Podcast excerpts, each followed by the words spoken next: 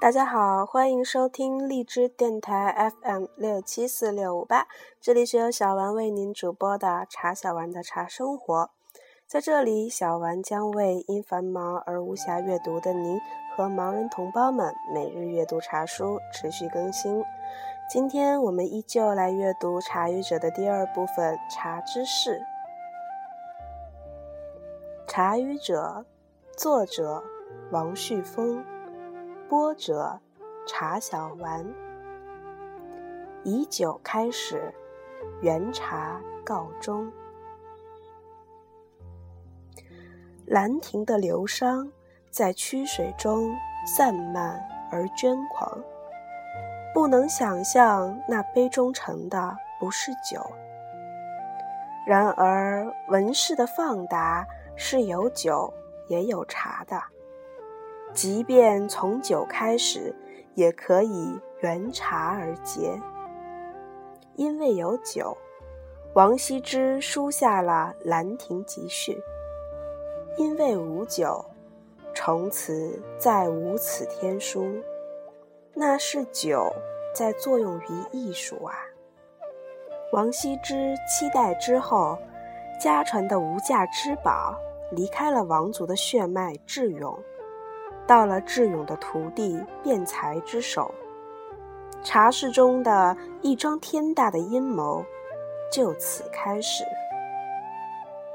我们以往说到茶之雅，往往要用琴棋书画诗酒茶这个大词组的。现在我们要听到的这个千年前的茶室，其中有茶。有画，又有书。提及唐代茶室，必搬出史上第一幅茶画《萧绎传兰亭图》。这是阎立本的作品，亦是一个阴谋过程的经典复述。茶人眼中皆茶，难免放下阴谋不表，专心在茶。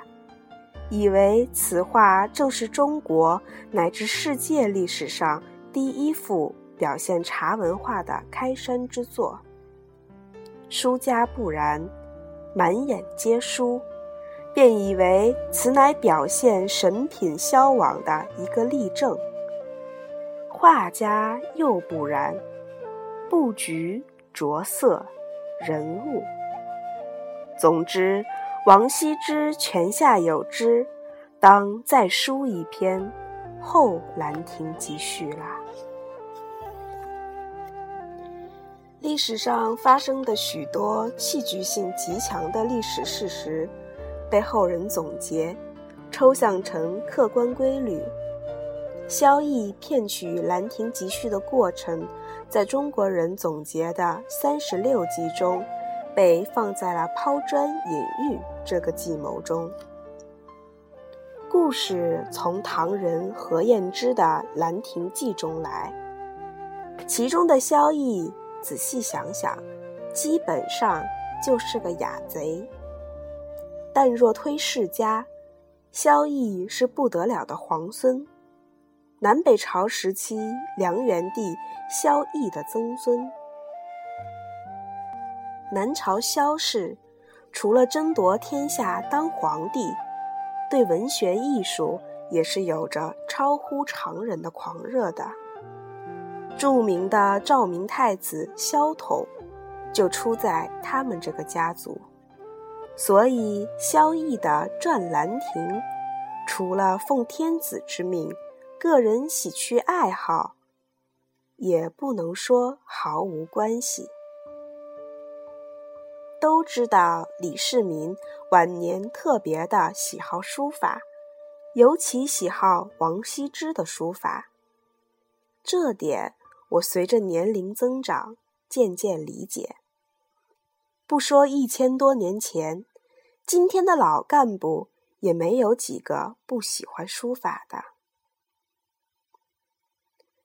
李世民听说越州辩才处有《兰亭集序》真迹。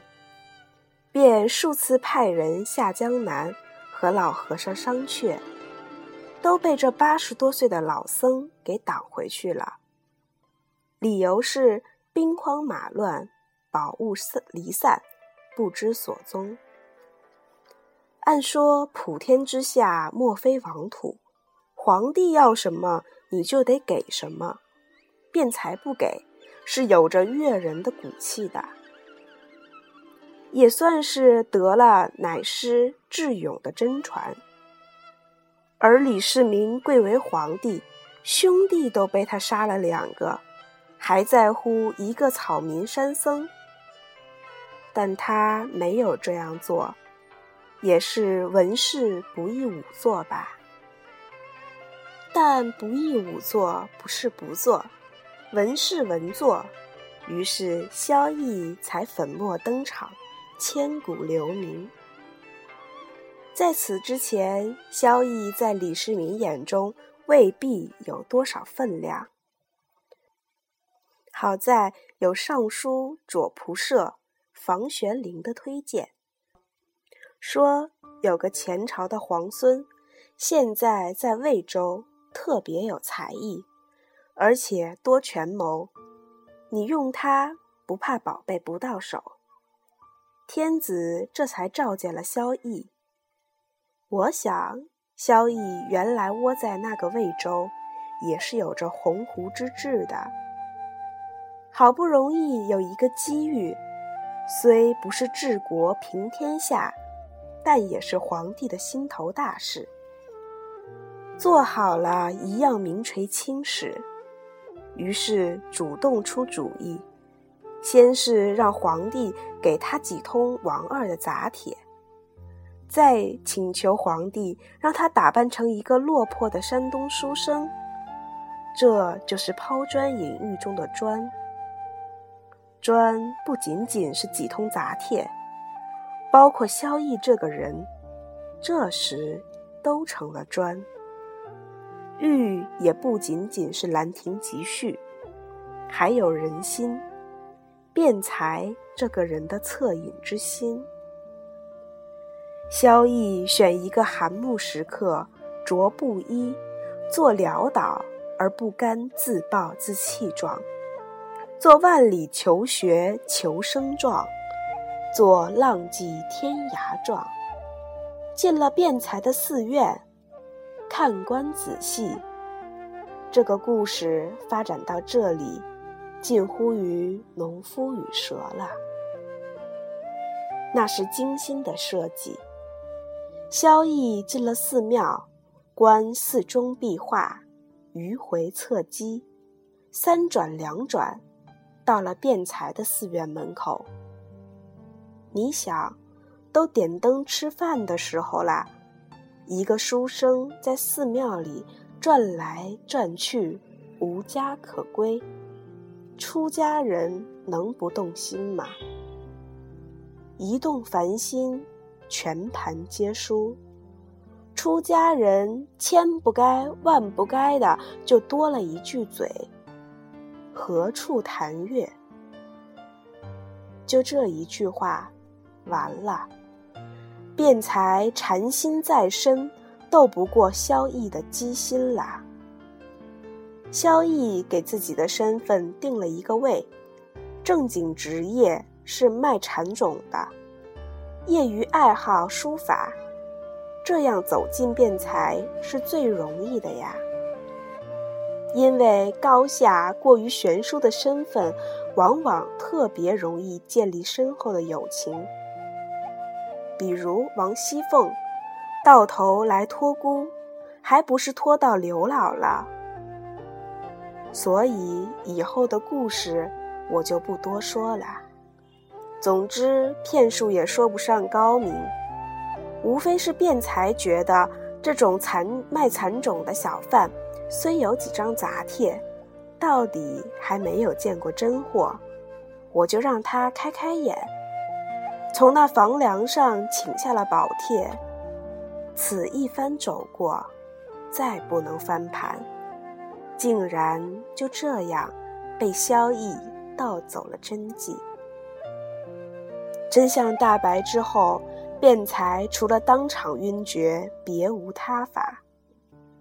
故事的结局是房玄龄举贤有功，李世民赏了他千段华锦。萧绎更不用说了，升官入五品，当了员外郎，还赏了一个银瓶，一个金瓶，两匹宝马，一处宅府，一处庄园。后人介绍他的官职为监察御史。辩才呢？我估计开始还得关上几天，因为有欺君之罪嘛。不过宝物已经到手，天子心情舒畅，又要封天下文人之口，所以没给老僧判刑，放回去，还讲了一些东西。那辩才真是内熬外煎，失了传世之宝，又负先师之托，又不能哭天抢地后悔，还得感谢。天子的不杀之恩，天子的赐物也不敢分了用了，造了一个三层的塔，自己呢经济过重，遂于呜呼乃足。这段故事到了大画家阎立本手里，就成了创作素材。我原来一点儿也不了解阎立本。以为他就是一个宫廷画家，后来才知道，阎立本和萧绎一样，都是皇亲国戚。父亲阎毗，今天的陕西西安人，北周时的驸马。那么阎立本原来应该是皇帝的外孙啦。不过北周是短命的王朝，入隋后。父亲继续当大官，但似乎是个业务高干。当朝散大夫，将作少监，绘画、工艺、建筑都很擅长。我估摸着，也许是个高级的工程师、学术权威之类的角色。兄长立德，异常书画、工艺。和建筑工程，到他阎立本手里，终于成了部长级的大官，当过工部尚书、右相和中书令。当时的朝廷有这样一场官场血雨：左相宣威沙漠，右相持玉丹青。听上去都是夸奖，其实自有褒贬。原来左相江克是立功塞外的，而右相不过是一个御用画师。阎立本很在乎官场对他的态度。有一次皇帝春游，突然想起来要他画画，他画得满头大汗，同僚们又是喝酒又是赋诗，品头论足。他觉得自己就像一个仆从。回到家里，郑重其事地对儿子说：“我也是一个自幼读书的人，我的学问文章不在人下，就因为我丹青的名声太盛，才有今天的尴尬。你们以后都给我记着，别再画画了。”倒确实没再听说阎立本的儿子是大画家的，但阎立本做不到，从此不进丹青。他的《历代帝王图》《步辇图》都是经典名作，《萧绎传兰亭图》更是有其始料未及的历史功绩，作为世界上第一幅茶画。为中国茶文化留下了不可或缺的风景线。此画的核心内容就是萧绎装成了一个书生去拜见辩才时的情景。画为素绢本，着色未熟款。这是一个欺骗与上当的过程。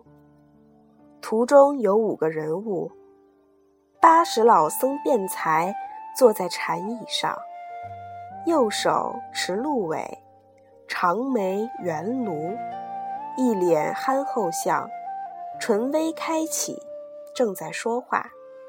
他的左手手掌摊上，就是一个和盘托出的形体动作。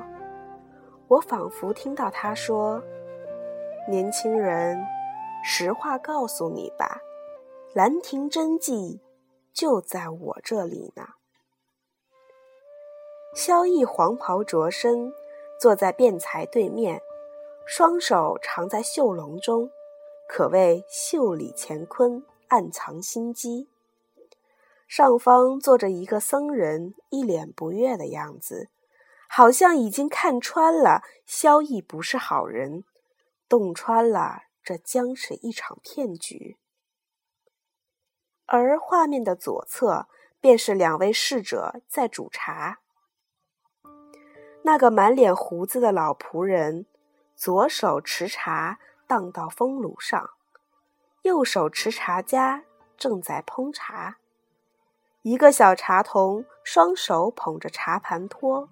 弯腰，小心翼翼的正准备分茶，以便奉茶。童子的左侧有着一个巨列，上面置一托盘茶碗，一盏红色小罐。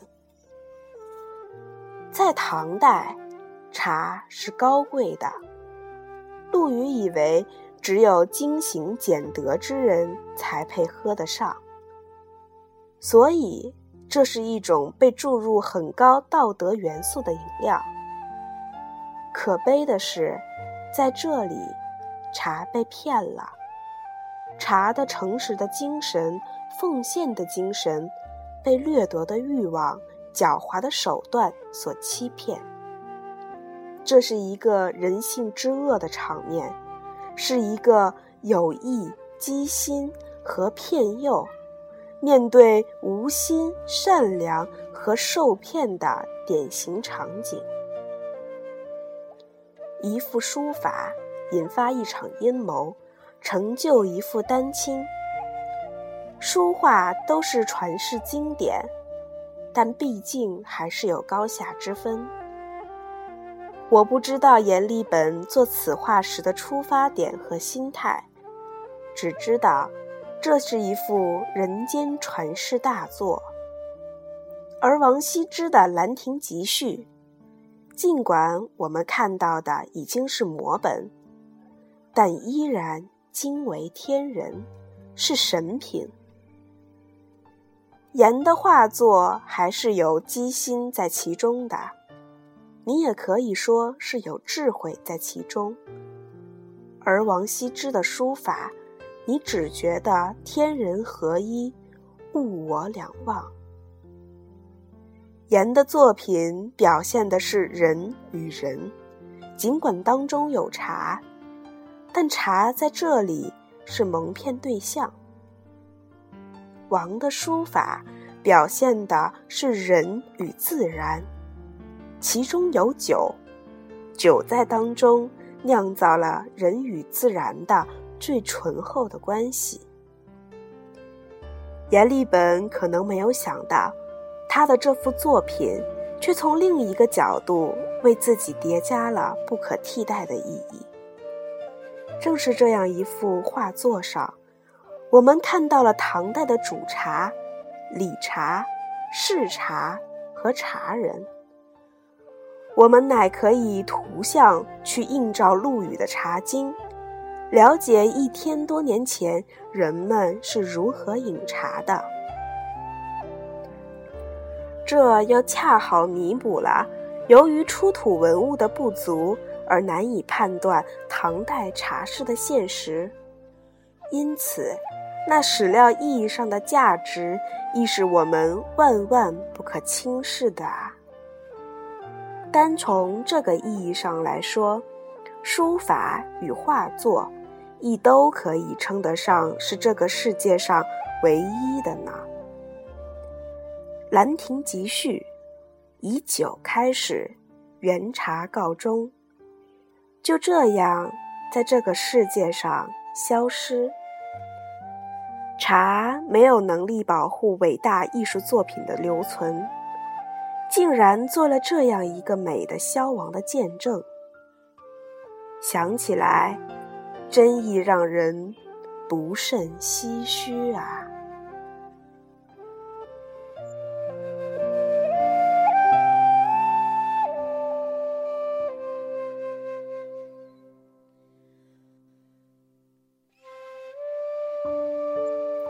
这期的节目就到这里，敬请期待下集。琴棋书画诗酒茶。